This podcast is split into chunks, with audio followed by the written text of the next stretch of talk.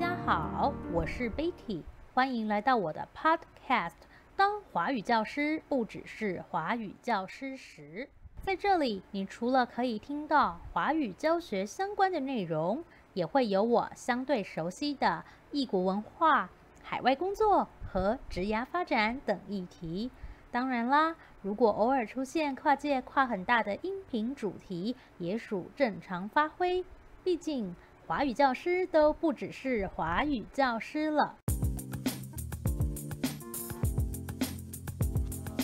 Good day！如果你是认识我一阵子的听众，应该晓得，从工作形式来说，目前的我是一位自由工作者，而华语教学、咨询服务和内容创作，则是我的主要工作内容。虽然我作为自由工作者的时间不算长，但是我对这三个工作项目的时间分配自认掌握得还不错，几乎都能让他们维持着动态的平衡，而且还不影响我的生活品质。只是没想到这个平衡却在今年的六月底有了变化。对于在台湾教书的华语老师来说，暑假应该算得上是黄金档期。在还没有疫情的时候，很多单位都会办理实体的华语夏令营，所以教师需求会比平时多得多。而远距授课的华语夏令营，为了维持授课品质，每班的学生数量通常比较少。也因为这样，在学生基数不变的前提下，教师需求量自然又更高了。由于暑期的华语教师需求量较大，各教学单位当然不可能到了六月才开始找老师，所以我四月底就已经得到了一个大学语言中心的合作机会。加上我自己还有别的教学案子，我在五月其实就把七月的教学工作安排的差不多了。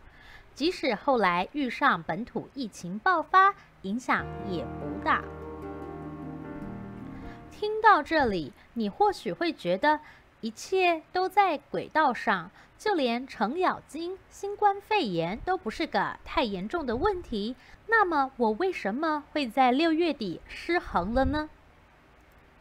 其实呢，简单来说，就是我以为自己负荷得来，所以在六月底很临时的接了一个新的教学案子。虽然这个教学案子的时数不多，但因为太过临时，初期难免排挤了其他的工作项目时间，打乱了我既定的行程规划。而首当其冲的便是内容创作产出的部分了。不过这个失衡期不长不短，大概就两周的时间。录这一集 Podcast 的时候，其实也已经调整的差不多了，只是我内容创作的产量还得缓缓，希望八月有机会回到之前的更新频率，并顺利的把我已经访完的音频剪出来，上架到平台。以上就是今天的内容啦。虽然这一集没什么干货，但还是想跟你们交代一下我的近况。主持人也就是我没消失，音频节目也会继续做下去的。